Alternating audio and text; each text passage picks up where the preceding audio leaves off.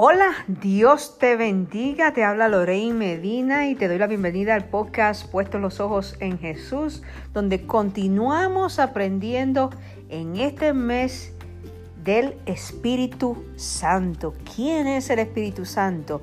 En el día de ayer vimos al Espíritu Santo como el consolador, pero también el Espíritu Santo Jesús lo llamaba, lo llamó el Espíritu de verdad lo cual describe otra de las ayudas del Espíritu Santo que da al creyente, la iluminación que tú y yo necesitamos para comprender la palabra de Dios. No es una cosa que viene fácil, por eso es que muchas veces le decimos a la gente que cuando vaya a leer la Biblia, que pida la ayuda del Espíritu Santo, porque está disponible para ti para cuando vas a leer la palabra de Dios. Por eso el hombre común no puede comprender estas verdades espirituales de la Biblia. ¿Por qué? Así mismo lo dice la Biblia en Primera de Corintios 2.14. Pero el hombre natural no percibe las cosas que son del Espíritu de Dios, porque para él son locura y no las puede entender porque se han de discernir espiritualmente. Nosotros los cristianos somos privilegiados de conocer el Espíritu Santo, porque el mundo es incapaz de sentirlo, porque no mora en ellos. El Espíritu de verdad, dice la palabra de Dios, al cual el mundo no puede recibir porque no le ven ni le conoce, pero vosotros le conocéis porque mora en vosotros y estará con vosotros. Nuestro espíritu da testimonio a nuestro corazón que el Espíritu Santo mora en nosotros y que somos hijos de Dios ya que ah, es la garantía. Él es la garantía de nuestra salvación.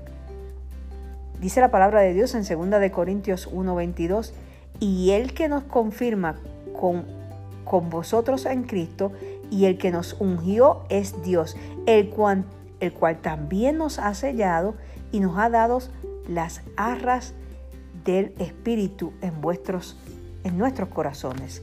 La verdad es que los cristianos somos bendecidos, ya que el Señor no solo nos ha salvado, sino que también envió el Espíritu Santo para que esté con nosotros habita en nuestro corazón y nos ayuda en nuestra vida cristiana.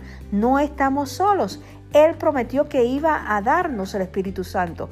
Nos fortalece y nos guía a toda verdad. Nos ayuda cuando leemos la palabra de Dios a comprenderla y a entenderla para así poderla aplicar a nuestra vida. Así que nos respalda con el poder en la realización de su obra.